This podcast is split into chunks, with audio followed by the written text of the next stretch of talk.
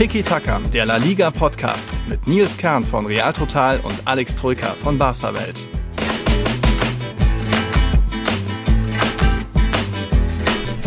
Buenas noches. Letztes Wochenende war schon Derby-Wochenende in der Liga, das Derby Madrileño. Wir haben drüber gesprochen. Dieses Wochenende gibt es sogar drei Derbys zu besprechen in der Liga. Also, Alex, wir haben viel zu tun. Servus. Servus, hi. Schönen Abend, schönen Sonntagabend. Ja, wir Schönen nehmen mal wieder Sonntagabend auf. Nebenbei läuft, läuft das. Äh, Gran Derby, das Derby in Sevilla. Das ist mhm. gerade Halbzeitpause, da gucken wir so nebenbei noch mal ein bisschen drauf. Ist ja ab und zu mhm. Tradition, ne? Immer wenn wir Sonntagabend aufnehmen. Genau, weil Barca spielt ja erst Montag, deswegen versucht, kommt man da jetzt nicht mehr groß aufnehmen oder ist es besser dann, das jetzt am Sonntagabend aufzunehmen? Und vielleicht ja auch ganz unterhaltsam. Enesiri hat eben schon einen rausgehauen oder im Endeffekt, ich glaube, dein Kumpel Joel Robles hat wieder einen rausgehauen. So ein bisschen zu früh raus gewesen und dann, ja, Enesiri aus spitzen Winkel da noch getroffen.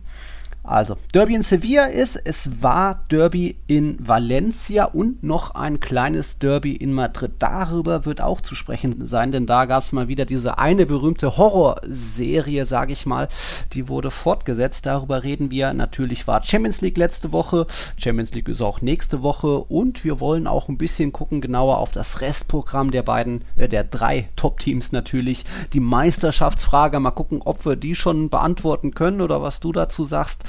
Es gibt ein paar Fragen. Der Yannick hat was geschrieben, der Kim André, der Robin, auch der Niklas hatten uns noch was zugeworfen. Also das wird man nach und nach einbauen. Und dann können wir noch was Kleines ankündigen, zumindest Alex, weil jetzt ist ja bald mal Länderspielpause. Und was machen wir da? Ja, endlich mal wieder eine Patreon-Sonderfolge aufnehmen. Sie ist schon längst überfällig. Äh. Wir wollten das schon lange machen, aber ja, schlicht und ergreifend mhm. zu viel zu tun, zu viele englische Wochen. Ich habe zu viele Podcasts auch noch, also andere Podcasts und dementsprechend ja haben wir es immer wieder aufgeschoben, aber wir holen das jetzt nach.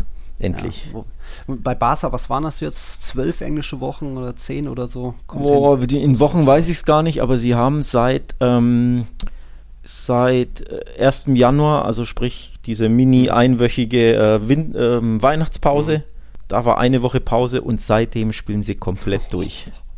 Ähm, bis jetzt ey, eben. Ey. Ja. Da ist man dann froh, wenn, wenn sich Real früh aus der Supercopa oder auch aus der Copa del Rey verabschiedet hat. Da war das bei mir ein bisschen entspannter. Aber gut, jetzt wir hoffen mal, dass das vielleicht so am 24. März, dass wir da diese Sonderfolge aufnehmen können. Also da auch die Ansage an euch, liebe Patreons. Fragen, her damit, was ihr schon immer mal wissen wolltet, aber da auch nochmal der Hinweis, es gab schon zwei Sonderfolgen, die können sich auch die neuen Patreons anhören. Also auch der Daniel, der zuletzt dazu kam, Fragen wie, wie wir uns überhaupt kennengelernt haben, wie es zu Tiki Taka kam, äh, was wir bei im jeweils anderen Verein verändern würden, mhm. Nationalmannschaftssachen, viele so generelle zeitlose Fragen wurden da schon beantwortet. Aber wenn euch noch was Neues einfällt zu sonstigen Erfahrungen oder so, lasst es uns wissen, schreibt es uns auf Patreon. Das gilt natürlich auch für alle, die jetzt noch neu dazukommen zu ja, unseren Patreons. Genau, wunderbar. Genau. Also wir nehmen dann wahrscheinlich ja, Anfang also der Länderspiel Länderspielpause. Woche auf, ne? So. Sowas um den Dreh. Ja, also wir planen mal so Veröffentlichungen, vielleicht Samstag, 27. irgendwie sowas, mhm. so um den Le Dreh plus minus, dass da schön im, im Wochenrhythmus quasi was Neues kommt. Ja.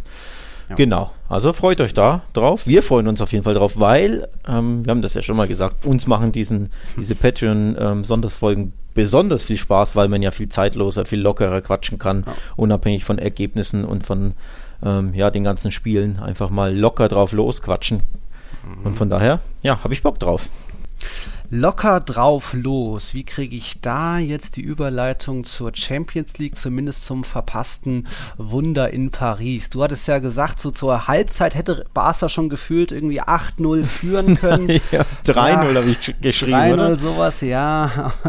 da habe ich 30-0 geantwortet. Auch das hast du gemeint. Kommt zu den 21 zu 7 Abschlüsse waren es am oh, Ende Mann. für Barca. 10 zu 3 aufs Tor oh, aus Barca Sicht. Hm. Und dann ja, du die Elfmeterschwäche. Du öffnest alte Wunden gerade, ne? Ich habe es eigentlich oh, überwunden. War schon wieder zu? Echt? Ja, ich habe es überwunden. Ich habe es äh, absie vergessen, verdrängt. Hm. Ja, und jetzt muss ich das hier wieder öffnen. Ja, tatsächlich, ja, Schlüsselelfmeter vergeben vom Kollegen Lionel M. Mhm. Ähm, ich glaube, der hätte wirklich äh, ja, die Remontada in, in Greifweite ähm, gebracht. Wenn du da mit 2-1 in, die, in ja. die Führung gehst und, und PSG hat ja eh schon gewackelt ohne Ende und die waren ja, ja überhaupt im Kopf nicht in der Partie. Also die waren echt nicht, nicht auf dem Rasen und Barca hat das so stark gemacht. Also ja, einfach mal Dembele einmal von seinen, ich glaube, drei wirklich guten Chancen einmal besser abschließen. Vor allem diese Direktabnahme aus gefühlt sieben Metern und dann Messi seine Elfmeter, mhm. dann führst du halt wirklich 3-1, ne? Und dann bräuchtest ja. du ein, ein Tor zur Verlängerung. Das wäre sowas von. Das ja, fast, dann schon noch. Ja, das vor allem fast schon locker wäre das ja gewesen, wenn du wirklich mhm. nur eins brauchst. Aber ja, das Finishing war leider off. Ja. Gegen Sevilla hat es zum Wunder gereicht. Sevilla sicher ähnlich, ja, ängstlich oder einfach ohne ja, großen Glauben, ohne große Widerwehr präsentiert wie auch Paris. Also fast schon erschreckend da schon, dass die, wie du schon sagst, gar nicht richtig im Spiel drin waren und gedacht haben, ja, das ja. werden wir jetzt schon 90 Minuten irgendwie über uns äh, hinwegkriegen. Haben sie im Endeffekt auch 1-1. Jetzt ist Paris weiter, aber eine schöne, wirkliche Glanzleistung oder nochmal ein, äh, ein Ausrufezeichen für das Viertelfinale war das nicht. Ja. Immerhin jetzt Barca mal keine englischen Wochen mehr. Ich glaube, das ist dann irgendwo auch verschmerzbar, wenn es jetzt doch noch in der Meisterschaft, natürlich in der Copa, wenn da noch andere Titelchancen realistischer vielleicht sind. Also ich sag so, wenn sie mal wenn sie jetzt das Double holen sollten, ich glaube, dann können sie wirklich verschmerzen, dass sie in der Champions League früh rausgefallen, ähm, ausgeschieden sind. Denn in der Liga ja, hat Atletico einen kleinen Patzer hingelegt, mal wieder, da sprechen wir später drüber. Ja. Und Barca glaubt da absolut wieder an sich, vor allem da war so das Schlüsselspiel dieses 2-0 in Sevilla, das hat wirklich Kräfte freigesetzt. Da haben sie gesehen, hey, wir können auswärts gegen den Top-Gegner gewinnen. Wir haben die Null mhm. gehalten, wir haben gut gespielt, wir waren endlich bissig. Ich glaube, das hat wirklich was freigesetzt. Natürlich müssen sie das jetzt bestätigen in den nächsten Wochen und vor allem natürlich morgen gegen Huesca zu Hause, da darfst du auf keinen Fall patzen. Aber ja, ich glaube, es kann natürlich ein Vorteil sein für die Liga, dass du einfach nicht mehr in der Champions League spielst. Absolut. Ja. Mal gucken, vielleicht geht es auch bald Atletico so, vielleicht sogar auch noch Real Madrid. ja, diese Woche im Einsatz. Äh, was gab es noch? Äh, ja gut, Liverpool, Leipzig ist dann auch schnell erzählt. Leipzig dann vielleicht auch. Hin, Im Hinspiel waren sie ja noch ganz gut, aber irgendwie Liverpool dann doch zu cool vorm Tor und dann ist es wie das Hinspiel verlaufen. Äh, wenn das Salah einmal durch ist, dann macht er halt das Tor. Also mhm. ist dann auch nicht mehr groß gewackelt das Spiel, oder? Ja. Hätte ich nicht, äh, da hätte ich Leipzig nicht so schwach ähm, erwartet. Also ich bin von Leipzig wirklich, wirklich enttäuscht. Hin- und Rückspiel, da hätte ich mir einfach mehr erwartet. Klar, ausscheiden kannst du immer gegen Liverpool, aber da muss einfach mehr kommen. Ähm, mhm. und übrigens noch ein, ein Wort zu, zu Barca PSG. Im Hin Hinspiel hat Barca absolut zu Recht verloren, aber im Rückspiel hätten sie ja wirklich zu Recht gewinnen können und über, über 180 Minuten waren die Mannschaften gleichwertig, muss man, finde ich, auch sagen. Also, ja im Nachhinein sieht es immer noch klar aus. Ne? Ja. Ähm, 5-2 nach Aggregate, also 4-1 und 1-1 klingt klar, liest sich klar, aber wenn du beide Spiele übereinander legst, waren das auf Augenhöhe. In dem einen Hinspiel war die Heimmannschaft schwach und im Rückspiel war auch die Heimmannschaft schwach. Also da hätte Barca wirklich im Nachhinein echt weiterkommen können.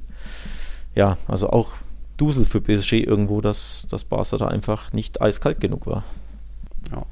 Haben natürlich noch drei Türchen gefehlt, aber wie du schon sagst, wenn der Elfmeter und das Dembele-Ding reingehen, sieht das anders aus, kann das noch anders verlaufen. Spannend wird es auch am Dienstag. Da hat, oder Real Madrid hat das Hinspiel ja 1-0 gegen Atalanta gewonnen, aber das war ja dann auch ein bisschen am Ende Duselsieg. Atalanta sich hinten reingestellt, waren ja in Unterzahl und dann irgendwie verloren Mendy noch einen rausgehauen zum 1-0-Sieg. Also das, da hatten sich vielleicht beide Parteien schon fast mit dem 0-0 abgefunden. Atalanta einfach auch gut verteidigt. Ja, und ich glaube, die werden jetzt mit ordentlich, ja, vielleicht auch mit ein bisschen Wut, aber auf jeden Fall mit viel Offensive ankommen. Also es sind ja auch mittlerweile wieder alle fit. Zapata wird dabei sein, Muriel wird dabei sein. Die haben einige Tore jetzt schon gemacht. Das hatte ich mal zusammengezählt. In dieser Saison hat Atalanta schon 18 Siege mit drei oder mehr Toren. Bei Real Madrid sind das erst sechs ist das erst sechsmal der Fall gewesen. Also da müssen sich die Königlichen am Dienstag ein bisschen anschnallen und äh, aufpassen, dass das nicht wieder in die Hose geht, wie schon in den letzten Jahren gegen Ajax. War ja auch äh, Hinspielsieg erst, dann im mhm. Rückspiel verloren und auch gegen City. Also endlich mal wieder Viertelfinale, es wäre das erste Mal seit 2018. Ja, die Gefahr besteht absolut, dass du Atalanta, ja, aufgrund, also erstens aufgrund dessen, dass der Name nicht so klangvoll ist, ein bisschen unterschätzt glaube, du wärst einfach nochmal fokussierter, wenn du gegen einen größeren Namen antrittst, weil da kennen wir beide Real so gut. Ne? Es ist wirklich die alte Leier. Ich, ich habe auch immer das Gefühl, sobald der Name nicht attraktiv ist oder für, mhm. sobald der Gegner ein bisschen, ja, einen kleineren Stellenwert hat, dann wird er gerne mal auf die leichte Schulter genommen. Das hat man auch jetzt übrigens gegen Elche wieder gesehen, fand ich. Mhm. Gleiche Leier erneut. Und natürlich der Hinspielsieg, wie, wie bei Ajax, du sagst es, da, da könnten echt Parallelen sein, dass du denkst, hey, klasse Hinspiel, das machen wir schon, wir schaukeln das, ja, und dann plötzlich kassierst du eins Und sobald du das 0-1 kassierst, ist ja das Hinspiel schon egalisiert. Das ist ja, ja. die große Gefahr. Und sobald du dann dein zweites kassierst, musst du ja mhm. schon zwei schießen. Dementsprechend, ja, ähm, ja das, da besteht die Gefahr natürlich real der Favorit, ohne Wenn und Aber. Ja. Aber ich traue da tatsächlich Atalanta wirklich was zu im Rückspiel. Mhm. Die haben natürlich auch so ihre defensiven Wackler, also es werden bestimmt Tore fallen auf beiden Seiten. Real Madrids Defensive steht ja mittlerweile ganz okay bis gut und es gibt auch so einen großen Unterschied zu den letzten beiden Achtelfinal-Ausscheiden, denn damals war Sergio Ramos in den Hinspielen immer dabei, hat sich dann immer die Sperre geholt, war im Rückspiel dann nicht mehr dabei. Das wird jetzt dieses Jahr anders sein, hat im Hinspiel verletzt gefehlt, ist jetzt zurück, hat sein Comeback gegeben und wird dann da am Dienstag irgendwie die Abwehr mit zusammenhalten halten. Mal gucken, ob das wieder so eine Dreierkette wird. Waren ja jetzt gegen Elche auch wieder drei Innenverteidiger auf dem Platz. Oder ob da sie dann wieder zum 4-3-3 zurückgeht. Aber ich glaube, da kann man schon ein paar Tore erwarten. Ich habe auch nochmal das zusammengerechnet. Atalanta trifft im Schnitt oder macht im Schnitt 2,16 Tore pro Spiel. Bei Real sind das nur 1,67. Also da so gesehen ein halbes Tor mehr pro Spiel bei Atalanta wenn man das hochrechnet, 82 Atalanta-Tore schon in dieser Saison, 60 erst bei Real Madrid. Das ist ein ziemlich überschaubarer, schwacher Wert für eigentlich ja, die, die Königlichen, die sonst so für Offensivfeuerwerk stehen. Aber davon ist aktuell nicht so viel zu sehen. Nee, da nee. halten sie sich gerne mal zurück. Ähm, fehlt auch mir Oder? irgendwie. Ja, da fehlt es einfach ein bisschen. Also auch an Feuer, an, an wirklich Gier, die Tore zu machen. Mhm. Ähm, das hat man auch gegen Elche wieder gesehen. Wenn sie, wenn sie hinten liegen und dann wirklich müssen, dann haben sie die Torgefahr. Und wenn, ja, wenn, diese, wenn die, dieser Einsatz da ist und diese wirkliche, ja, die Not da ist, dass sie Tore machen müssen und Torschancen herausspielen müssen, dann können sie es. Hm. Aber wenn sie es nicht müssen, denken sie sich, ja, machen wir schon, schaukeln wir schon irgendwie. Das äh, ist so die Story der Saison, finde ich, bei, bei ja. Real. Ja, ist so ein bisschen die Saison. Jetzt Rückrunde, wo es so langsam heiße Phase der Saison wird, da reißen sie sich dann doch mehr und mehr zusammen. Jetzt so gesehen gab es mal wieder eine Remontada. Jetzt schon im Derby haben sie ja nach 0-1 Rückstand noch spät zurück zum 1-1 äh, zurückgeschlagen. Benzema da entscheidend gewesen. Jetzt auch wieder Benzema mit einem Doppelpack so in der zweiten Halbzeit. Und das war jetzt das erste Mal überhaupt seit dem, was war das, Dezember 2016, dass Real Madrid ein Ligaspiel in der Nachspielzeit erst gewinnt. Damals war da Sergio Ramos beim 3 zu 2 gegen Deportivo, 92. Minute. Ich war da noch im Stadion. Ein paar Zuhörer dürften sich erinnern und jetzt eben fünf Jahre später mal wieder ein Sieg in der Nachspielzeit. Also ja, kann man wieder sagen, wenn es dann drauf ankommt, wenn sie müssen und hinten mhm. liegen, dann irgendwie reißen sie sich schon zusammen. Sidan hatte auch durch seine Wechsel, Rodrigo, Modric, Groß natürlich ein bisschen was bewirkt. Da wurde dann nochmal einiges anders angegangen, das Tempo erhöht und ja, Elche dann vielleicht auch ein bisschen zu sehr mit den Knien geschlackert. Die haben noch nie in Madrid Madrid gewonnen. Da würde ich mal sagen, der Sieg ging dann am Ende auch äh, in Ordnung. Es waren 17 zu 3 Abschlüsse aus Realsicht. Also das Elche hatte halt diese eine Chance und die auch gemacht. Aber viel mehr war dann da auch jetzt nicht bei, den, bei dem Aufsteiger. Oder? Ja, weiß ich gar nicht. Ähm, Im Endeffekt, klar, hinten raus hast du es erzwungen. Übrigens durch ein absolutes Golasso von Benzema. Mhm. Das sollte man hier gar nicht unterschlagen. Also es war ein Traumtor ähm, mit dem linken Fuß da Volley, ähm, den da unten reinschießen nach schöner Brustvorlage zuvor von Asensio, Rodrigo, Rodrigo war Mhm. Also wirklich ein, ein, Traumtor, war echt klasse gemacht und immer auch da wieder, ne, die individuelle Klasse hat es dir halt gewonnen. Also ja. wahrscheinlich keine drei anderen Stürmer in der Liga würden, würden so ein Tor schießen. Mhm. Ähm, von daher klasse gemacht, individuelle Klasse, ja, muss man auch erwähnen. Aber davor, also boah, das war schon sehr dünn, so bis zur 80. oder so. Also ich. Weiß nicht, da kann man auch wirklich locker mit einem 1-1 wieder heimgehen und dann, ja, kannst du nur dir selbst Vorwürfe machen, dass du es einfach wieder zu, zu lasch gespielt hast. Ja, es ist halt wieder das alte Problem. Gegen tiefstehende Gegner finden sie halt irgendwie selten Mittel da, hinter diese zwei engen Viererketten zu kommen, dass sie wirklich im Strafraum mal viele Kontakte haben. Das ist dann oft mehr ja, Fernschüsse, noch ein paar Flanken, hoffen, dass irgendwie eine mal einen Kopf findet von Benzema. Da ist dann auch die, die Besetzung im Strafraum gar nicht so hoch. Also meistens sind dann nur zwei, zwei Empfänger im Strafraum da. Also ja, das war natürlich überschaubarer Fußball und jetzt nicht das, die ganz große Fußballkunst. Trotzdem in der Summe hat da Elche zu wenig wenig investiert und ja, es hätte auch noch gut ausgehen können für sie, natürlich gar keine Frage. So kurz vor Schluss dann noch das Gegentor zu kassieren. Aber ja, ich habe mich schon übermäßig gefreut. Normal so ein Tor, ja, alles klar, schnell hier tweeten und Grafik vorbereiten. Aber oh, geil, das passiert doch noch endlich mal wieder so ein spätes Siegtor, Remontada. Sie können es doch noch. Das ist man ja beim FC Barcelona mittlerweile ja gewöhnt die späten Dinger die, im Pokal. Ja, im Pokal gab es einige. Bei Real habe ich auch einen Tweet gesehen, dass sie jetzt in den letzten, boah, was waren es, vier, fünf Spielen immer unglaublich späte Tore geschossen haben. Ja. Also gegen Atletico war es. Ja. Ähm, gegen wen noch? Atalanta ja so gesehen auch. Atalanta auch, genau, war ja auch 88. glaube ich oder so, ne? Ja, dann ähm, Real Sociedad haben sie ja auch den Punkt erst gerettet, genau.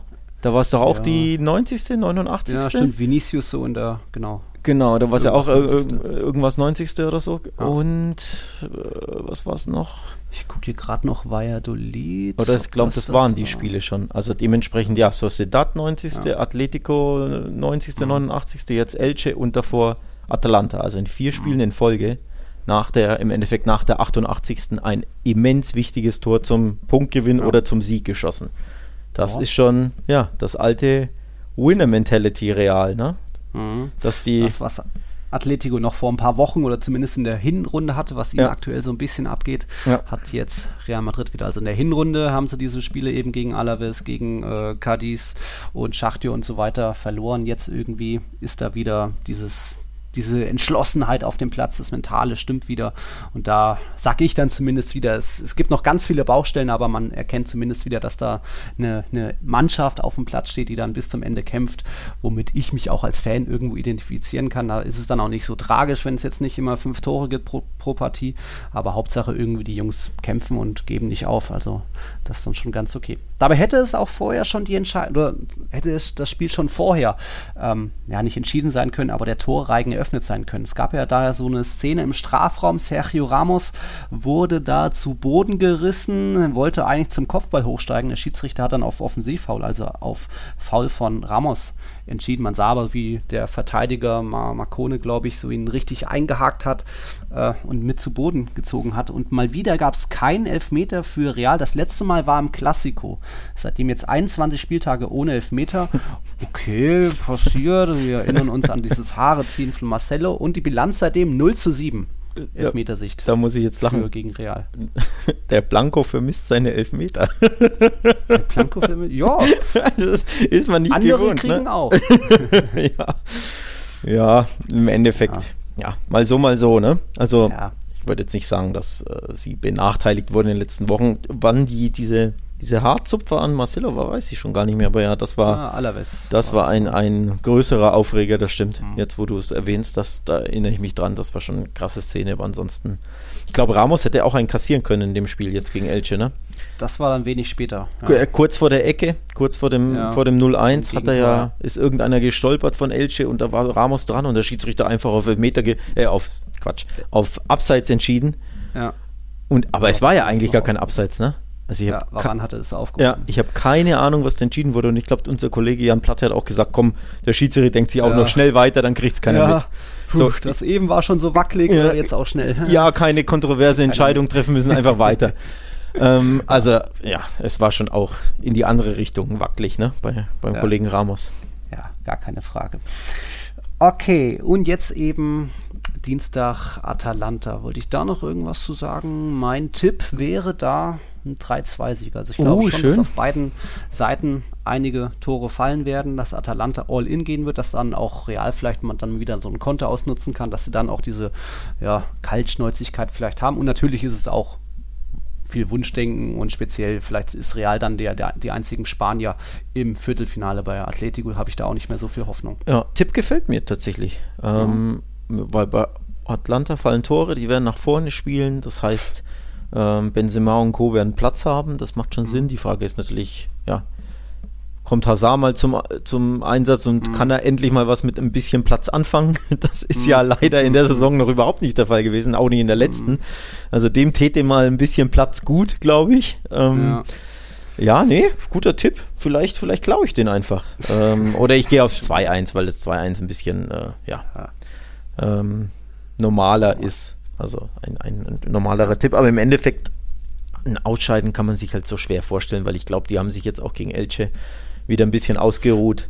Ähm, also mhm. tatsächlich schon, die Gedanken waren stark aufs Atalanta-Spiel. Äh, ja. Und da ein Scheitern, wieder so ein krasses Scheitern gegen ja so ein bisschen No-Name-Team, sage ich jetzt mal despektierlich, mhm. kann ich mir irgendwie nicht wirklich vorstellen. Es würde mich natürlich nicht überraschen, wenn Atlanta ja die, den Platz ausnutzen kann. Also ich glaube, äh, Real wird auf jeden Fall kassieren. Hm. Ob es jetzt eins ist oder zwei Gegentore, ja, kann ich mir beide sehr gut vorstellen. Aber ich glaube, Benzema, wenn der Platz hat, der, halt, der kann ja. den Platz halt auch ausnutzen. Und das hat man ja jetzt gegen. In Form. Genau, absolut stark in Form. Übrigens musste ich direkt an dich denken bei seinem Tor, weil ich ihn ja in unserem Hinrundenteam äh, haben wollte. Ich habe ihn genannt und du wolltest ihn nicht. Und allein dieses Elche Golasso hat mir gezeigt, wie stark dieser Spieler erneut ist und dass er eben die Nominierung verdient hat. Ja. Vielleicht ja im äh, La Liga-Team des Jahres, ne? Am Saisonende. Ja, das ist ja auch so ein Moreno aktuell ganz gut drauf, aber dafür hat ja. Iago Aspas wieder abgebaut und ja. Luis Suarez. mal gucken. Mal gucken. Aber ich wollte nur sagen, spannend. klasse in Form, hat er untermauert durch das Tor und wenn der gut in Form ist und ein bisschen Platz hat, dann kann es halt auch klingeln bei Atal Atalanta hinten. Ja. Dementsprechend ja, erwarte ich auch dazu tatsächlich Tore hüben wie drüben, aber am Ende sollte Real weiterkommen und wenn es mit einem 2-2 ist, das würde ja auch reichen. Ja. Wie bei Sevilla eben wieder Joel Robles mit so einem ja, Fehlpass nach vorne irgendwie so in, ich glaube, Papu Gomez Füße, aber Sevilla konnte es nicht ausnutzen. Also steht weiter noch 1-0. Halbe Stunde ist noch, aber die, oh, jetzt wollte ich sagen, die Andalusier, sind ja beide. Aber der FC Sevilla weiter gefühlt, eher gefühlt dem 2-0 näher als jetzt Betis dem Ausgleich. Da kommt mal wieder nach Jesus Navas. Ui. Nee. Hm. Hm. Hm. Na gut, bleibt dabei. Du hattest auch gesagt, äh, Real Madrids Offensivprobleme hat man mal wieder gesehen. Ja, es läuft nicht so richtig äh, zusammen. Jetzt Benzema hat mal wieder ein paar rausgehauen. Aber wenn er halt nicht trifft, dann ja. ist es eben übersichtlich. Und passend dazu gibt es aktuell ein ganz großes Gerücht, was jetzt nach dem ja, sensationellen, fast schon Juventus auskam, ja, äh, aufgetreten ist. Ähm, wir hatten ja schon mal ein bisschen prognostiziert, oh, für Juventus könnte es eng werden gegen den FC Porto. Ja, Porto das auch ziemlich gut gemacht. Und dann kam jetzt wenige Tage später von Chiringuito, also dieser Fußball-Talkshow aus Spanien, ist jetzt nicht unbedingt, äh, ja, die beste Quelle. Doppelpass, ja. Der, der spanische Doppelpass in noch polemischer. Noch also polemischer, wirklich zehn Nummern. Genau. Und singen und rumtanzen und Masken, ja. Ja. Also, Aber das, da ja. sitzen eben auch ein paar Kollegen wie der Peter Delol, wie, wie der Edu Aguirre, die richtig gute Connections haben zu Cristiano Ronaldo. Und die haben da behauptet, dass wohl Mendes bei Perez mal nachgehakt haben soll, hier, was würdest du denken, CR7-Rückkehr, könnte man da was machen? Und das ist jetzt natürlich das ganz große, ja, eigentlich sind, ist die ganze Fanschar auf der Fußballwelt, glaube ich, aufgescheucht. Oh, könnte ja. es zum Wunder-Comeback kommen von CR7? Puh, und das hält uns alle aktuell noch ein bisschen im Atem. Aber ich, ich würde mal sagen, Real Madrid hat riesige Offensivprobleme. Das ist offensichtlich. Cristiano ist immer noch fit, macht immer noch jede Menge Tore. War das nicht heute wieder ein Hattrick innerhalb von 30 Minuten oder so?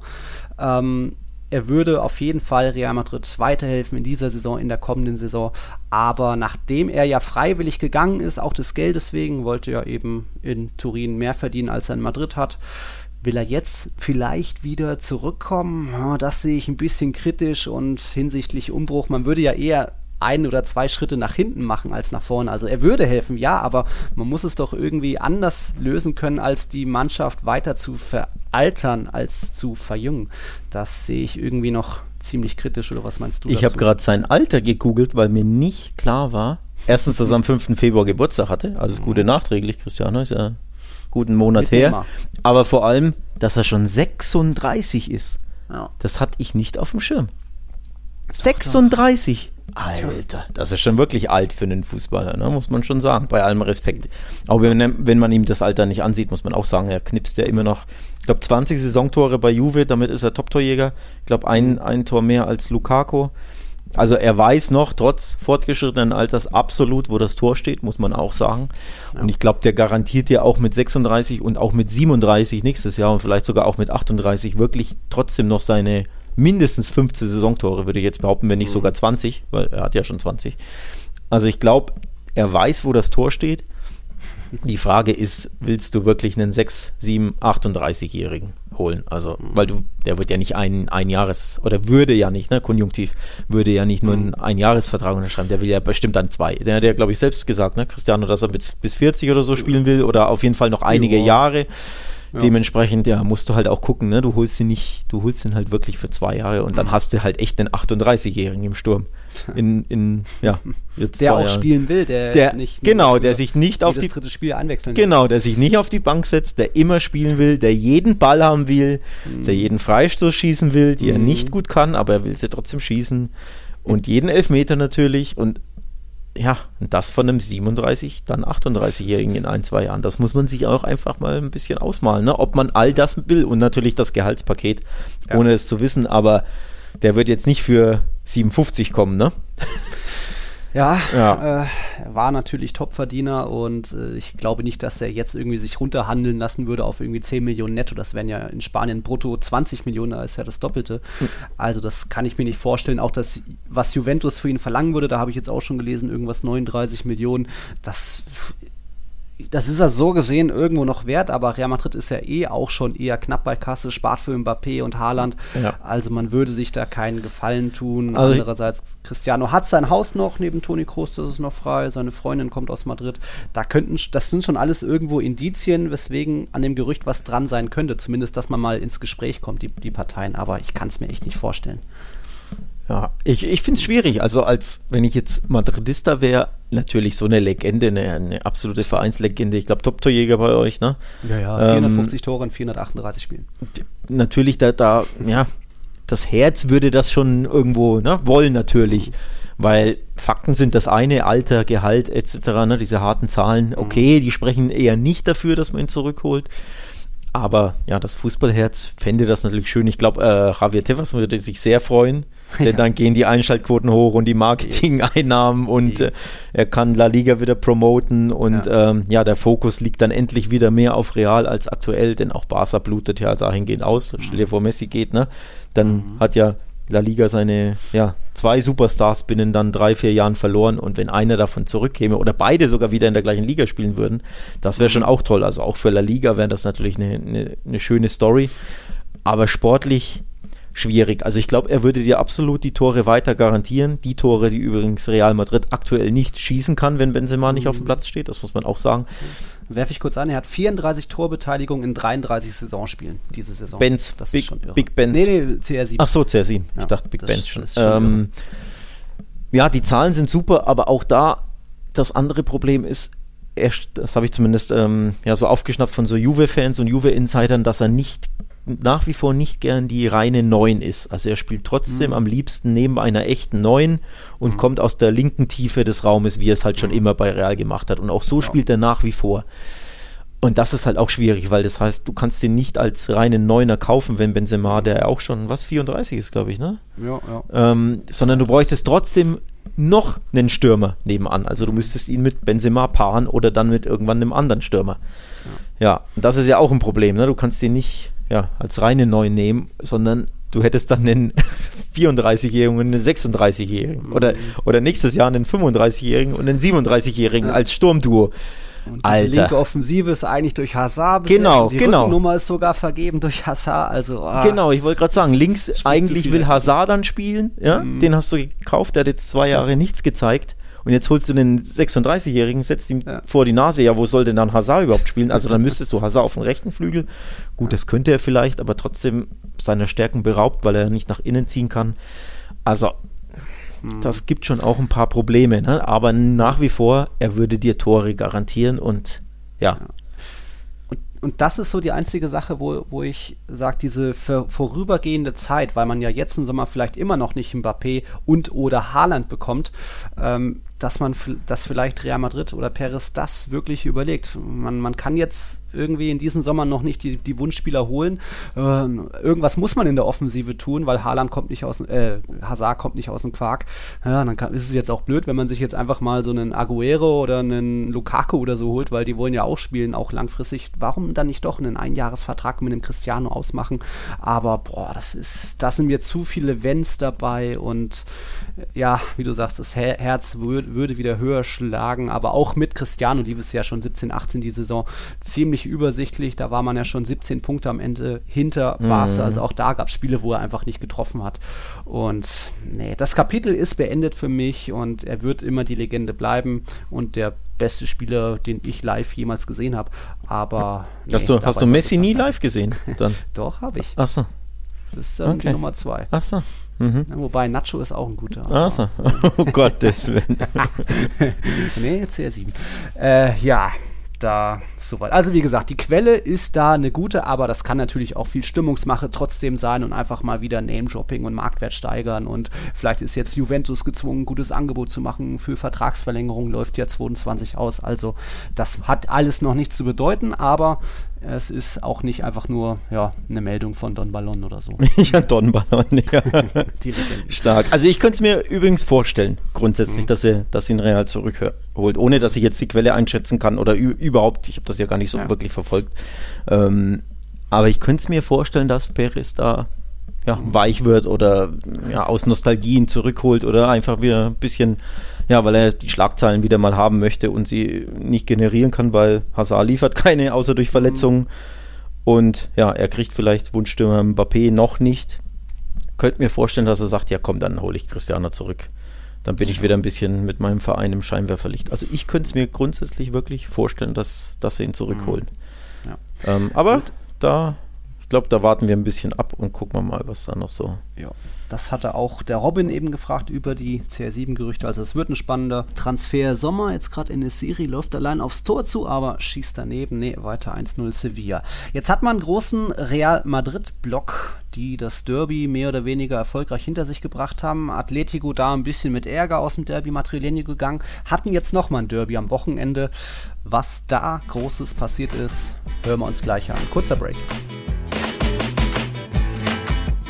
So, möchtest du diese unglaubliche, jedes Spiel aufs Neue, unfassbare Statistik vorlesen? Äh, ich habe hab die Zahl schon wieder vergessen, weil die so unglaublich 19. ist. 19. Wahnsinn. 19 Spiele ist der FC Getafe gegen Atletico Madrid ohne eigenen Treffer. Wir haben das vor in einem Folge, halben Jahr schon in gesagt. Folge. In Folge, ja, ja. ja.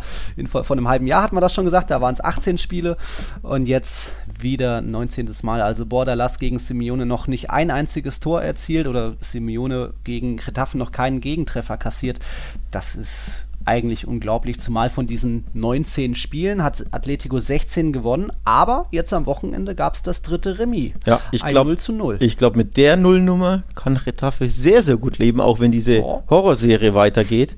Tja. Aber in dem Fall, ähm, ich glaube sogar, Torhüter hat es gesagt, ne, nach dem Spiel, wenn ich mich nicht ich täusche, dass er hochzufrieden ist mit dem Punkt und mit dem 0-0 mhm. und mit der Leistung und äh, naja, ich meine, ich meine, dass er der ja, ja, ist ja Also David Soria hat übrigens auch ein tolles Spiel geliefert, das ähm, mindestens gegen, gegen Dembele da ja, eigentlich ein Weltklasse-Save gezeigt. Mhm.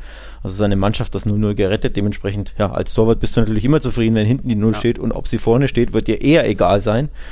Aber ja, in dem Fall die Null stand, aber wie gesagt, auf beiden Seiten und mhm. in dem Fall tatsächlich für Atletico der nächste Rückschlag. Uh, jetzt ist es passiert 1-1. Golde Betis. Da war doch gerade. Jawohl. Ah, nee, abseits. Ach komm. Ei, ei, ei, Mann. Joaquin in Freistoß schon reingebracht und wer war es dann? Der Panda? Eieiei. 73. Minute, es bleibt wohl beim 1-0 für den FC Sevilla. Da kommt der Freistoß. Nix. Äh, so kann. Nix. Ach, da die Verlängerung. Hm. Ach so. Ja, gut. Ja, das ist 10 Meter abseits. Ne? Ja. Leider. Ja, schade. 1 -0. Schade. Äh, ja, Kretav ist natürlich zufrieden damit. Die waren ja auch noch die letzten 20 Minuten in Unterzahl. Unser Freund Njom hat mal wieder zugeschlagen, aber. Zugetreten, ja, so, genau, in dem Fall.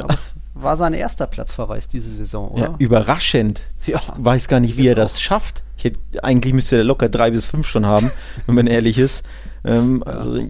Gegen, gegen Barca schon große Schauspielkunst gezeigt, ja, und harter Kampf, aber. Hm. Ja, er kommt irgendwie immer davon. Ja, bis auf jetzt.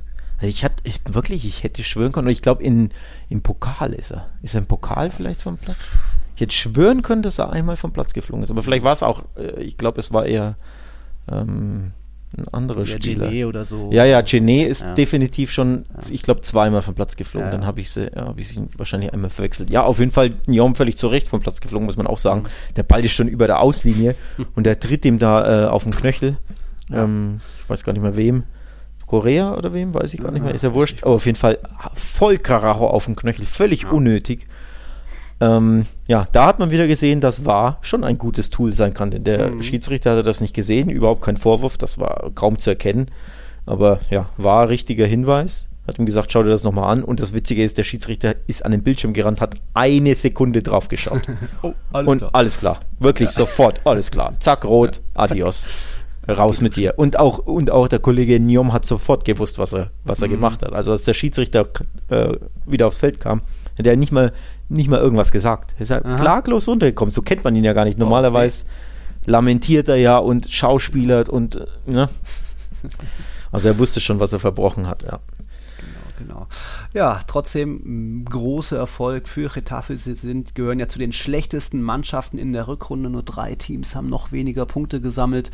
Auch jetzt nicht unbedingt die heimstärksten. Also haben eine schwache Saison, aber aktuell muss man dann auch sagen, Atletico eben auch ein bisschen oder sehr sogar von der Rolle. Wobei, unter der Woche gab es ja einen Sieg gegen den Club Athletik, haben sie 2-1 gewonnen. Da muss man dann auch Diego Simeone ähm, gratulieren. Der hat jetzt seinen 309. Sieg mit Atletico eingefahren unter der Woche und damit ist er endgültig auf Platz 1, hat Luis Aragones und seine 308 Siege da als ja, Rekordhalter verdrängt. In der La Liga-Geschichte gab es nur einen Trainer, also bei den anderen Vereinen, der noch mehr Siege geholt hat.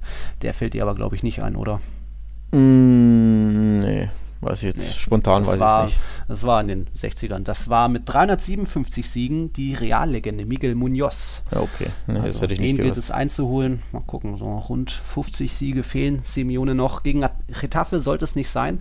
Und es hätte ja auch fast noch eine Niederlage geben können. Da gab es ja so eine Elfmeterszene. Ja, für mich übrigens der Aufreger des Spieltags. Wir haben ja keinen mhm. so richtigen, denn Njom, okay, war ein Aufreger, aber es war eine berechtigte rote. Aber tatsächlich ist das für mich der Aufreger des Spiels, denn ich habe das Spiel ja natürlich auch live geschaut und mhm. ich jetzt schwören könnte, da gibt es Elfmeter. Und ich kann so. dir bis jetzt nicht sagen, warum es keinen gab. Also da, da wird doch Maximovic klar von dem Beleg, glaube ich, war es, im Strafraum getroffen bei dieser Ecke. Ja. So offene ist, Sohle. Ist auch. zuerst am Ball und wird dann getroffen. Und ich hätte ja. schwören können, da gibt es Elfmeter. Ja, also ich bin jetzt noch überrascht, dass es keinen gab und ich sehe auch keinen Grund, warum es keinen gibt. Also ich finde, Atletico hat da wirklich binnen weniger Tage zweimal erstaunliches Schiedsrichterglück gegen sich gehabt. Mhm. Ja, der Handspielszene im, im Derby Madrileño, wir hatten es ja ausführlich besprochen, auch da hätte ich damit gerechnet, dass es den Elfmeter gab, äh, mhm. gegeben äh, oder geben würde. Da kann ich es mir noch halbwegs erklären. Okay, Handspiel immer so eine strittige Sache mhm. und dann, okay, lass mal halt mal durchwinken, aber hier in der Szene mhm. ich schon gedacht, da gibt es Elfer. Also für mich zweimal, ja, schon ein bisschen Dusel gehabt, Atleti. Aber es hat halt ja trotzdem nur zum 0-0 gereicht, weil sie hinten, äh, weil sie vorne den Ball einfach erneut, oder was heißt erneut, diesmal nicht reingebracht haben.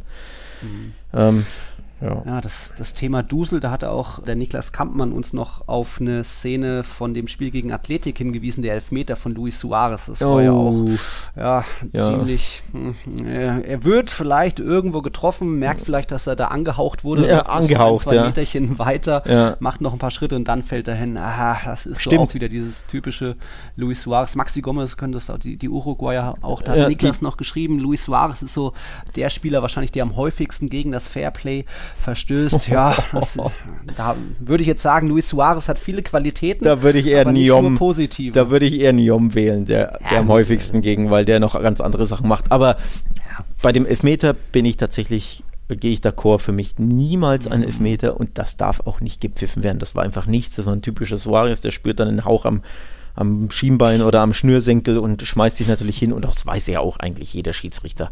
Ja. Also da bin ich immer noch erstaunt, dass man ja, ihm solche Elfmeter gibt. Ich fand auch den Elfmeter in, in Eber, glaube ich, war es. Genau. Ja. Fand, war für mich auch kein. Da wird er natürlich auch ein bisschen gerempelt, aber es war Schulter an Schulter. Yep. Und er schmeißt sie natürlich zwei Meter nach links, weil er natürlich, ne, klar, er will den Elfmeter, aber dass er ihn auch damals bekommen hat. Und ja. jetzt war es noch weniger als in Eber. Also ich hätte beide Elfmeter tatsächlich nicht gegeben. Und im Endeffekt, ja, waren beide, resultierten beide in 2-1-Siege statt 1-1 Unentschieden. Ja. Also vier Punkte mehr durch diese zwei ja. Elfmeter, die ich persönlich und wirklich neutral gesprochen, also nicht hier Anti-Atleti-Brille oder irgendwas sowas. Suarez ist, vergisst man, das äh, sollte man nicht vergessen, absolute Barcelona-Legende. Also ich habe ja nichts gegen den. Mhm. Aber das sind einfach keine Elfmeter für mich. Also da hatte Atletico zweimal Glück oder besser gesagt dreimal jetzt in einer Woche. Ne? Zweimal mhm. Elfmeter Glück gegen sich und einmal Elfmeter Glück, das sie bekommen haben für sich. Also puh, das kann auch anders ausgehen.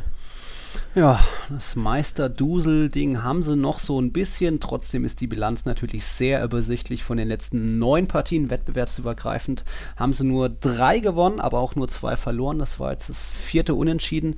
Also wirklich rund läuft es nicht. Aber ja, auf der anderen Seite, Dembele hat die großen Chance. Asoria großes Spiel gemacht. Hätte auch andersrum ausgehen können. In der Überzahl musste dann eigentlich auch mhm. gewinnen. Aber ja, dass man in Retaffe ich habe einen, ich hab einen Zehner verloren übrigens. Uh. Ich habe hinten raus nach der roten oder in der 80. Ah. habe ich auf äh, einen Zehner gesetzt auf Atletico, gewinnt das Spiel noch. Und sie waren ja brutal knapp dran. Also die Parade von Soria, die eine, dieser, ja. dieser Pfostenlupfer von Soares war ja absolute Weltklasse. Das hat er bei Barca schon ein paar Mal gemacht. Mit dem linken Fuß lupft er ihn aufs lange Eck, dann prallt der mhm. Ball im Pfosten. Und dann hatte Dembele diese Monster-Kopfballchance, der ja eigentlich mhm. drin war. Ich dachte, da ist ein Loch im Netz. Ähm, so knapp hat er den dann. gemacht. so knapp, ja, der richtig wuchtig geköpft, eigentlich alles richtig gemacht und ja. Millimeter neben dem Pfosten. Also jeder ja um ein Haar eigentlich Dreierquote gehabt, also eigentlich mhm. 30 Euro gewonnen. Dementsprechend dachte ich mir, ich sichere mich ab, wenn sie nicht verlieren, äh, wenn sie nicht gewinnen, ja, aus Barca Sicht nehme ich gerne mit. Und wenn sie es doch noch gewinnen, dann kassiere ich wenigstens ein bisschen Kohle. Ja, freust du dich. Aber, aber ja, es ist nicht gefallen. Mhm. Und deswegen Meisterschaftsrennen weiter noch offener als eh mhm. davor schon. Aktuell Atletico 63 Punkte, Real 57 Punkte, Barca mit einem Spiel weniger 56 Punkte, könnten morgen durch einen Sieg gegen Huesca auf 59 Punkte kommen, also vier Punkte hinter Atletico. Noch alles offen. Noch alles offen. Ja, erst recht. Wieder. Jetzt noch mehr offen wieder. als zuvor, weil ja, Atletico weiter ein bisschen Glück hat hinten. Ja. Vorne ein bisschen wenig Esprit, bisschen ja, mhm. zu guten Torwart erwischt. Und auch, muss ich auch sagen, bis zur roten Karte war das 0-0 ja das absolut gerechte Ergebnis. Mhm. Also wir sprechen immer darüber, dass das Real oft zu wenig macht. In mhm. dem Fall hat ja auch Atletico über 75 oder in 70 Minuten wirklich viel, viel, viel zu wenig gemacht. Ja, in den letzten ja. 10 Minuten hätten sie es gewinnen können, schräg, schräg gewinnen müssen. Da hatten sie drei, vier Monsterchancen. Aber wenn du 70, 75, 80 Minuten zu wenig machst in einem Auswärtsspiel, dass du gewinnen musst gegen einen wirklich schwachen Gegner, ähm, ja, dann hast halt nur du selbst Schuld, ne? Kannst, kannst, gibt es ja. keine Ausreden, finde ich. Also, ja. sie haben zu wenig gemacht einfach, um es zu gewinnen. Genau, ich hatte nochmal nachgeschaut. Ende Januar, da war, waren es zehn Punkte, die Atletico Vorsprung hatte, bei sogar einem Spiel weniger, also theoretisch sogar dann 13 Punkte, mhm. wenn man das irgendwie als Sieg rechnet.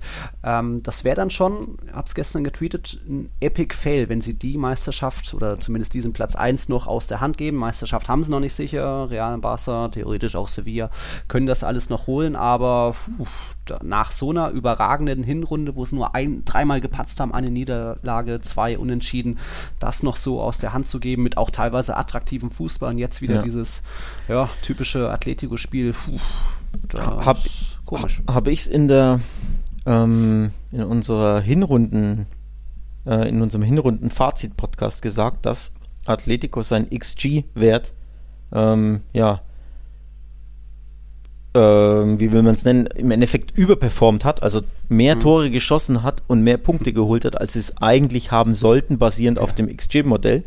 Ja. Ich glaube, ich habe es, bin, ja, bin, mir nicht sicher, aber ich glaube, ich habe es angesprochen und auf jeden Fall, normalerweise ist es so, dass es eine Regression zur Mitte gibt. Das, das kannst du selten über eine ganze Saison ähm, aufrechterhalten. Also oft, ne, du mit, mit drei Torschüssen gefühlt fünf Tore schießen, so ungefähr. Also ne, wenig Torchancen aus wenig viel machen. Und normalerweise gibt es eine Regression zur Mitte, dass du eben diese Spiele nicht immer kurz vor knapp irgendwie 2-1 gewinnst und nicht immer eben, ja, Oh. bisschen unverdient gewinnst.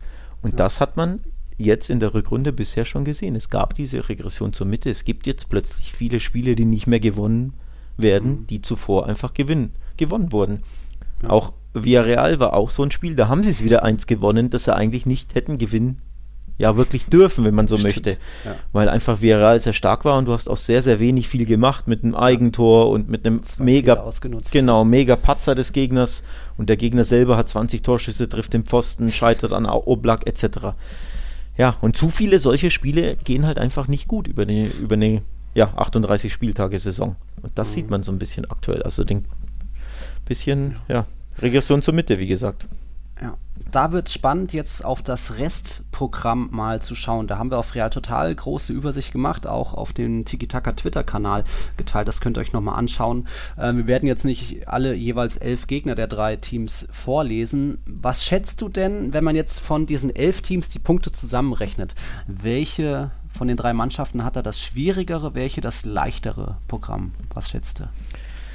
Äh, schwierig. Ich habe es jetzt, also ich habe es mir von zwei Wochen mal angeschaut, wer gegen wen spielt, aber so wirklich im Kopf behalten habe ich es ehrlich gesagt nicht. Ich glaube, Atletico hat das leichteste.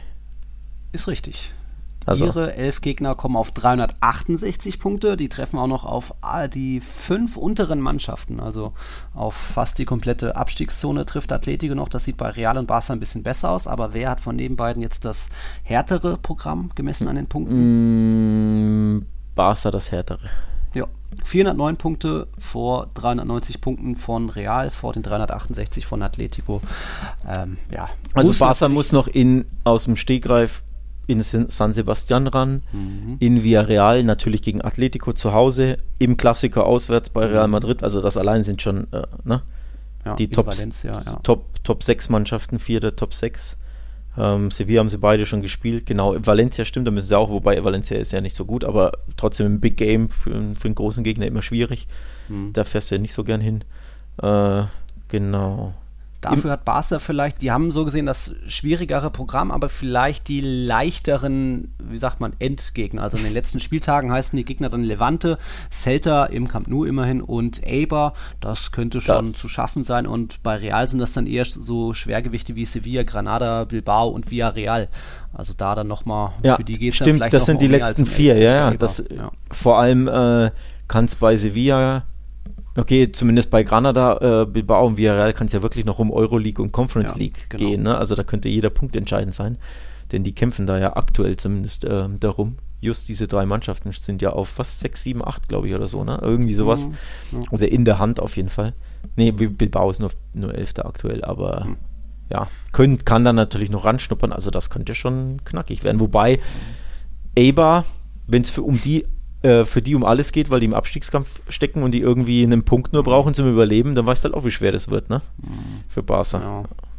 Mal schauen, vielleicht sind die bis dahin auch schon durch. Die sind jetzt auch, glaube ich, die schwächste Mannschaft in der Rückrunde. Jetzt wieder verloren gegen äh, Villarreal. Also da sieht es auch düster aus. Äh, was wollte ich noch sagen? Beim, ja, wichtig ist natürlich Restprogramm. Es gibt noch zwei mitentscheidende Partien. Das ist einerseits der Klassiko, 10. 11. April könnt ihr euch eintragen. Und dann noch Barca gegen Atletico. Da kommt es erst spät zu, am viertletzten Spieltag, 8. 9. Mai, da das Wochenende. Also da wird sich dann zeigen, wie, ja, wer es mehr will, wer zuerst blinzelt, noch eben. Da eben jetzt auch die Frage, Kim André und Sarey hat es gefragt, wird Barca Meister? Was meinst du? Ich war kurz geneigt, sofort Ja zu bellen. Ja. Aber sie haben natürlich, ja, weiterhin einen recht beträchtlichen Rückstand. Ne? Wenn sie morgen gewinnen, sind es immer äh, vier Punkte, aber das sind ja auch zwei Spiele, ne? die, die Atletico noch patzen muss. Also das äh, ist schon so leicht trotzdem nicht. Ich sag mal so, sie haben natürlich die bessere Form aktuell und mehr Rückenwind als Atletico und als Real, muss man auch sagen. Also der Stand jetzt von der Form her, von ja, die, die Verfassung der Mannschaft, Selbstvertrauen, Selbstbewusstsein, spielerisch natürlich auch, sind sie, finde ich, die beste La Liga-Mannschaft, der FC Barcelona. Aber wir haben halt nicht den, äh, keine Ahnung, 35. Spieltag, wir haben halt erst den 26., 27. Ne? Ja. Dementsprechend, ja, was jetzt ist, kann halt auch in vier, fünf, acht Wochen noch ganz, wieder anders aussehen. Mhm. Aber aktuell, also ich traue es Barca absolut zu, Meister zu werden, in der aktuellen Verfassung mit. Mhm. Champions League ist jetzt weg, das, du hast dann ja. mehr, mehr Pausen, irgendwann kommt Ansu Fati zurück, das sollte ein richtiger Boost werden. Ähm, Coutinho, ja, kommt auch zurück, aber ob der Boost ist, sei mal dahingestellt. Ich glaube, den braucht Barca einfach nicht, der wird dann auch kaum spielen, aber Ansu auf links ist ein super Boost. Piquet wird dann irgendwann zurück sein, demnächst hoffentlich wieder nach der Länderspielpause. Das ist für deine Abwehr, das hast du ja eh schon gesehen, als er zurückkam, ne?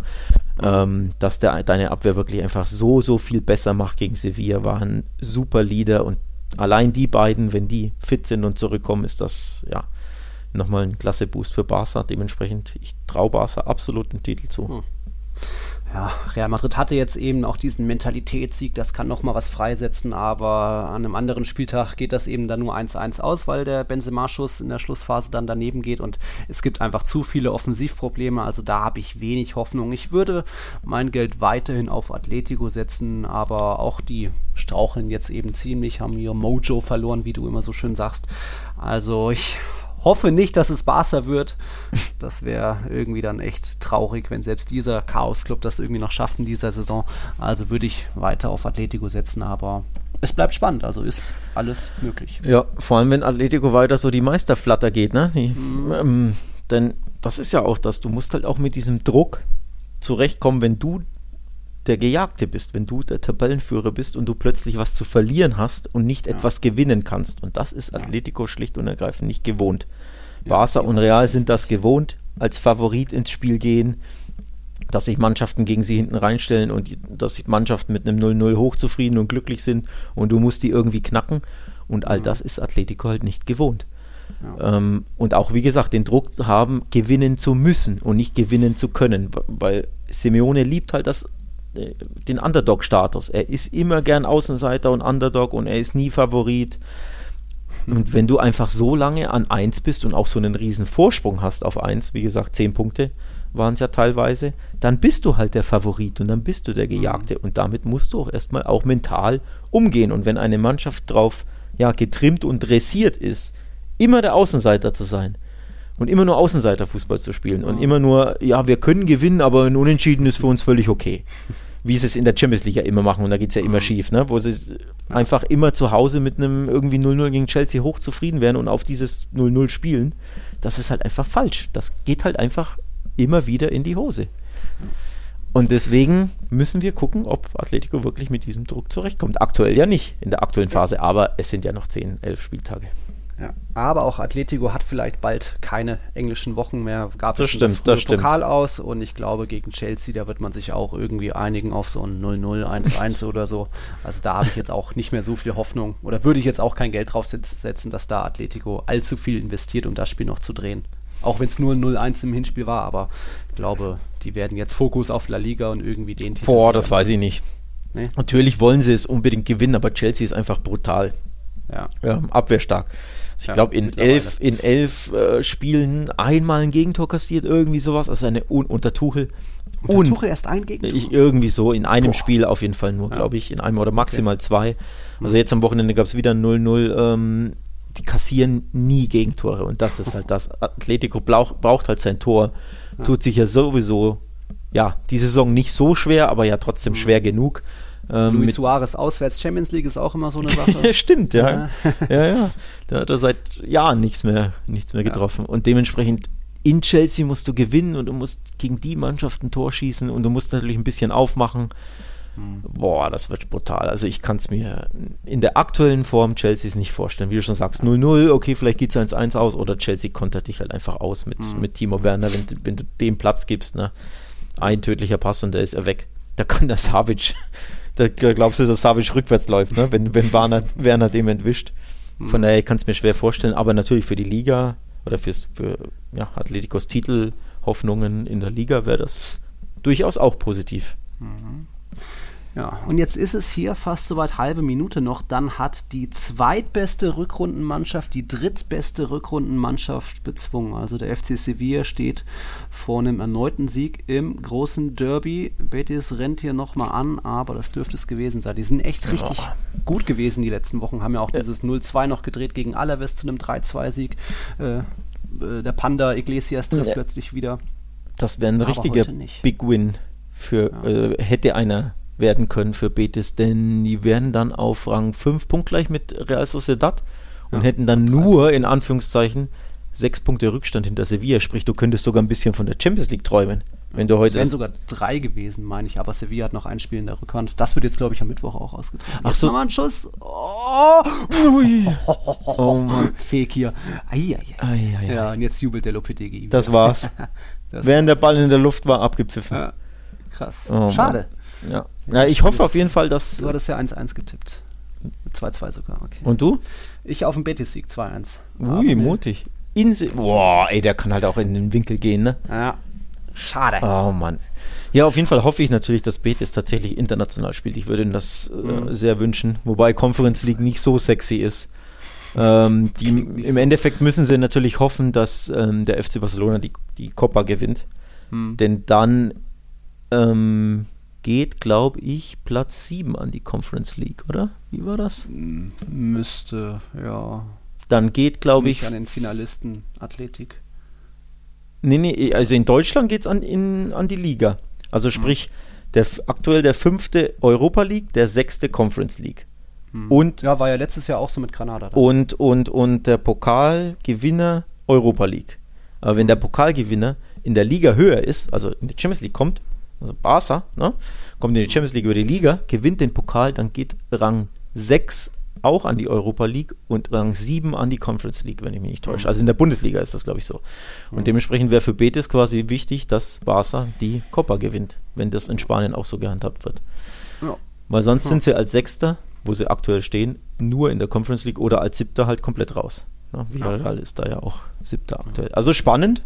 Wie gesagt, mhm. für, für Betis leider eine bittere Pleite im Derby. Aber es bleibt spannend auf Rang 5, 6, 7, 8, 9.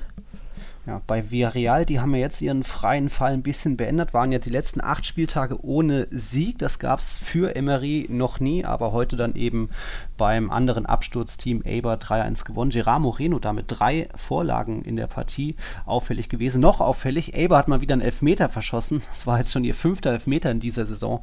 Krass. Äh, acht hatten sie insgesamt, drei verwandelt und wieder da einen vergeben. Aber Sergio Asenjo, den Torhüter, kennt man auch als Elfmeter-Killer. Das war jetzt sein zehnter in insgesamt. Wow. Äh, parierte Elfmeter in seiner Karriere. Keiner in der Liga hat da mehr. Also das sind so spannende Statistiken. Mal gucken, ob sich da jetzt Villarreal wieder fängt oder ob die zu sehr den Fokus auf Europa League haben. Haben ja souverän eigentlich 2-0 gewonnen, da das Hinspiel gegen Kiew und sind da auf Viertelfinalkurs, ähnlich auch wie Granada. Ja. 2-0 gewonnen gegen Molde. Absoluter Wahnsinn, muss man kurz drüber sprechen. Als äh, Neuling in Europa, das ja. erste Mal überhaupt in Europa in der Vereinshistorie und sie stehen kurz vor dem Viertelfinaleinzug. Das ist schon krass. Also da muss man wirklich auch nochmal den Hut ziehen. Ähm, Napoli rausgeworfen, das ist, mhm. das ist grandios, hätte ich im Leben nicht gedacht, dass sie das schaffen. Ja, und jetzt Molde den Hoffenheim-Bezwinger 2 mhm. zu 0 zu Hause geschlagen. Ähm, sieht ja auch ganz gut aus. Dementsprechend ja, wäre das eine, eine, tolle Sache für La Liga und für Granada natürlich erst recht. Und sehr, sehr schade, dass nach wie vor ne, keine die Fans das nicht miterleben können im Stadion, ja. diese historischen, ja, historischen absolut Lauf in, in Europa. Absolut. Tolle Sache. Granada jetzt am Wochenende sogar dann auch Real Sociedad bezwungen. Die waren auch so eine der besten Mannschaften in diesem Kalenderjahr in der Rückrunde, hatten trotzdem jetzt eben die Belastung mit der englischen Woche, Woche Granada, aber trotzdem dann 1-0 ja. gewonnen, weil sie wieder richtig gut verteidigt haben. Kaum Ballbesitz, aber einfach effizient vorne sind da. Die alten Soldado und Molina sind ja auch schon 35 und 38, machen da einfach die Show. Und, ähm, Ein abgefälschter Ball hat gereicht, ne? Zum, ja, zum Billard, Billardtor. Ja. Bei Granada ist nur krass, die haben eine einzige Schwäche, das ist ihre Heimschwäche. Die haben nämlich von ihren Punkten sind 75 Prozent von auswärts gekommen, aber nur neun Pünktchen gab es von zu Hause, sage ich mal, und kein Team hat weniger in der Liga. Also da haben sie noch ein bisschen Verbesserungspotenzial. Was, was, was, was, was? Bist du dir sicher? Ja, acht, neun. Acht Heimsiege hat Granada daheim. Was? Ja, ja. Guckst du gerade Habe ich, hab ich das jetzt vertauscht? Auswärts. Ich glaube, du hast vertauscht, ja. Ja, du hast auswärts, auswärts. und heim Ups. vertauscht. Auswärts neun Punkte erst und kein Team hat weniger. Genau. Das, ja, natürlich, da sind die heimstark. Ja, ja, genau, genau. Ich habe Ja. mich schon gewundert, da was du mir. Normalerweise vertraue ich dir ja blind bei solchen Ja. Zahlenspielen, aber in dem Fall hatte ich es anders Nee, in Erinnerung. Nee, Granada ist tatsächlich sehr, sehr heimstark. Ähm, Nur die Big Vier sind heimstärker, also Atletico, Mhm. Barca, Real und Sevilla. Ja. Die haben nur, nur die vier haben mehr Punkte als Granada. Also absolut, ja, eine Festung. Die Alhambra ist eine Festung sozusagen in Granada. Also das ist, hätte ich auch nicht gedacht, dass der Real Sociedad, ich glaube, ich habe sogar auf Unentschieden getippt, also ich habe ihnen schon was zugetraut, Mhm. aber dass sie sogar gewinnen, Ja. hätte ich nicht gedacht, aber Chapeau. Also auch da wieder Trotz- erneut Kurs Europe, ne? Wieder Achter in Schlagdistanz zu, ja, gut, Rang 6 jetzt spät ist es ein bisschen weg, aber Mhm. kann ja noch kommen. ist noch alles möglich. Gibt es ja vielleicht auch noch ein paar direkte Duelle. Gut, was war denn noch in La Liga? Ja, Valencia Derby gab es auch da endlich mal wieder seit, ich glaube, 2016 ein Sieg für Levante. Auch verdient gegen Valencia, das mal wieder einfach zu wenig gemacht hat. Ist dir noch irgendwas aufgefallen jetzt an diesem Wochenende? Mm, Ja, war mal wieder überschaubar, ne? 0-0 in Vigo, 0-0 Getafe, 0-0 Osasuna. Ah ja, in Vigo müssen wir mal wieder erwähnen, da Athletic Bilbao hat dort gespielt, 0-0 gespielt und dort mal wieder Iñaki Williams weiter in der Geschichte geklettert. Er ist ja der Spieler, der die meisten Spieltage hintereinander absolviert hat. Jetzt 184 Spieltage hintereinander immer auf dem Platz gestanden.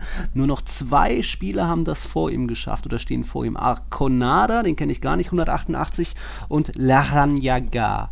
Der hat es mit Real Sociedad mal auf 202 Spieltage hintereinander geschafft. Also Iñaki Williams kurz davor, endgültig Geschichte zu schreiben. Ist, jedes Mal, wenn ich das lese, denke ich mir, unfassbar. Ich verstehe das auch nicht. Getafe-Statistik, wie, wie sowas geht Ich verstehe das auch nicht, dass der nicht einmal irgendwie, ja, Muskelverletzung oder alles. Migräne oder Die Schwester Geburtstag. ja, wie bei Neymar, ja.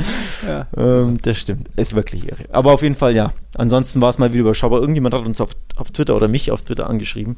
Mhm. So, wegen ja, die, äh, die, die Tipps sind immer so übersichtlich, ne? 1-0, 0-0, 1-1. Ich tippe ja immer so. Ja, das hat ja einen Grund, weil, weil die Liga halt so arschlangweilig geworden ist mittlerweile. Also, siehst du ja an den Ergebnissen. 1-0, 1-1, 2-1, 0-0, 0-0, 0-0, 1-0, 1-0. Und dann 1-3.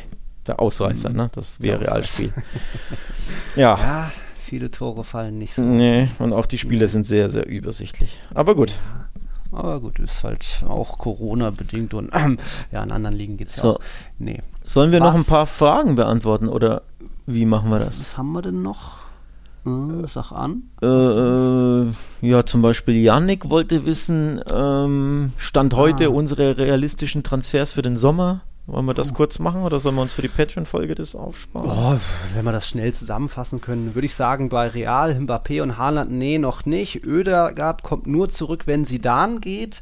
Bale wird verkauft. Es werden auch andere verkauft, wie so ein Ceballos, Vallejo, Leihgaben. Aber wirkliche Transfers sehe ich noch nicht. Alaba könnte ich mir vorstellen, 60 Prozent, sage ich mal. Aber auch da ist noch zu viel unklar, zu viel auch abhängig vom Trainer. Stichwort Alaba, das greife ich auf.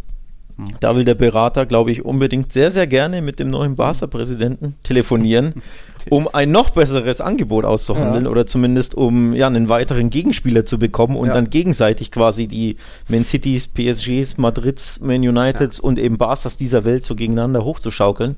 Wer bietet am meisten? Also das missfällt mir schon sehr, aber ich glaube, Ja. da ist er einfach drauf versessen, einfach das den Zahavi. ja, das bestmögliche Angebot, Gehaltsangebot rauszuschlagen.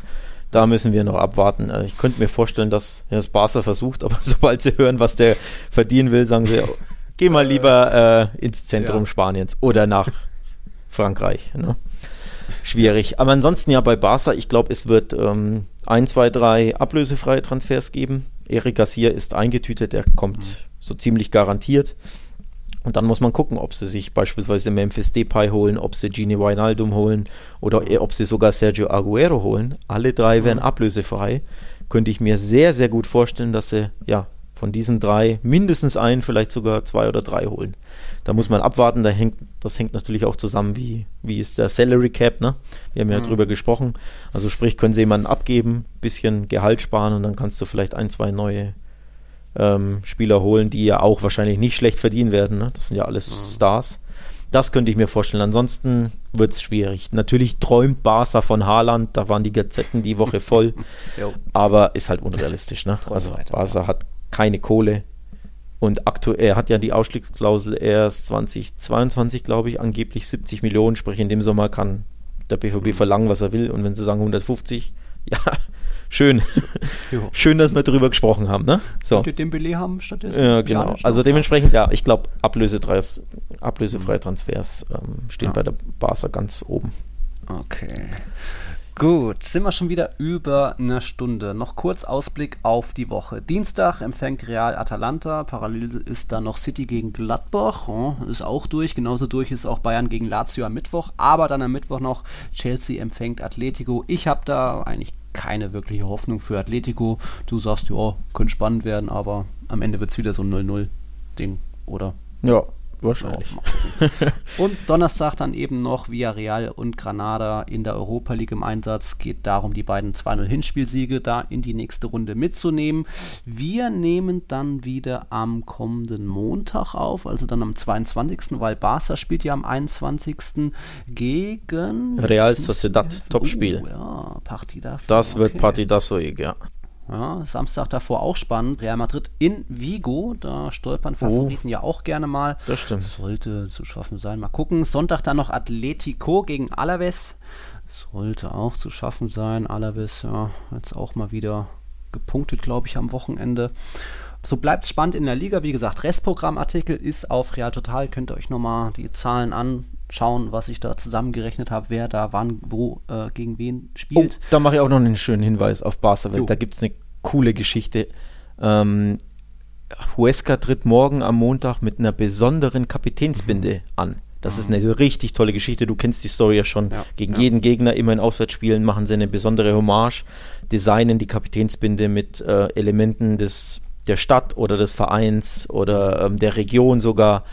Ähm, da bei Barca haben sie sich was ganz, ganz Tolles überlegt. Richtig coole Sache. Also äh, lest euch den Artikel gerne durch. Um, Hommage an Barcelona heißt ähm, dieser Artikel. Da wird das erklärt, welche Designelemente da drin sind, was dahinter steckt. Also sehr, sehr coole Story. Mhm. Gibt es auf barcawelt.de. Sehr schön. Gut, liebe Leute, dann habt ihr jetzt was zu lesen.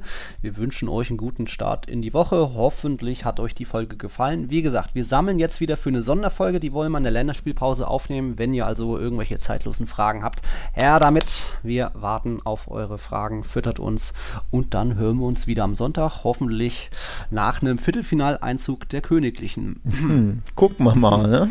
Gucken wir mal. Ja, wird spannend. Gut, dir auch eine schöne Woche. Bis bald. Bis bald. Ciao, ciao. Servus. Tiki Taka, der La Liga Podcast mit Nils Kern von Real Total und Alex Troika von Barca Welt.